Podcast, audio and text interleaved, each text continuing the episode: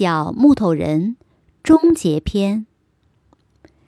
小木人儿答应了以后不淘气，可是心中暗想：咱小木人儿才不怕挨板子呀！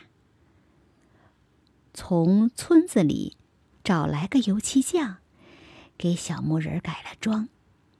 他本穿的是童子军装，现在漆成了正式的军服。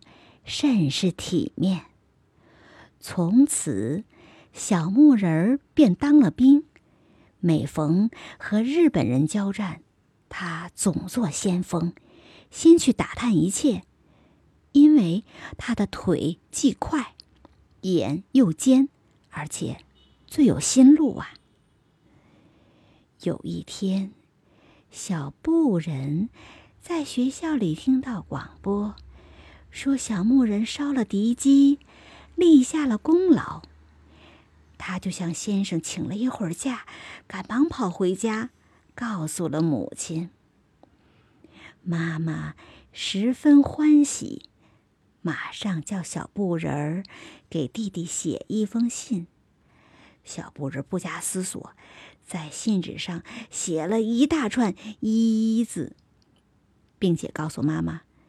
这些“一”字有长有短，有直有斜，弟弟一看就会明白什么意思。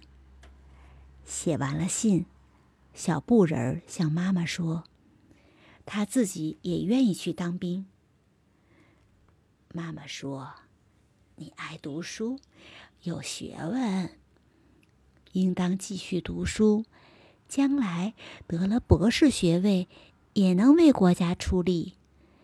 你弟弟读书的成绩比不上你，身体可是比你强得多，所以应该去当兵杀敌。你不要去，你是学文的，弟弟是武的，咱一家文武双全，够多么好呀！小布人听了，就又回到学校，好好的读书。立志要得博士学位。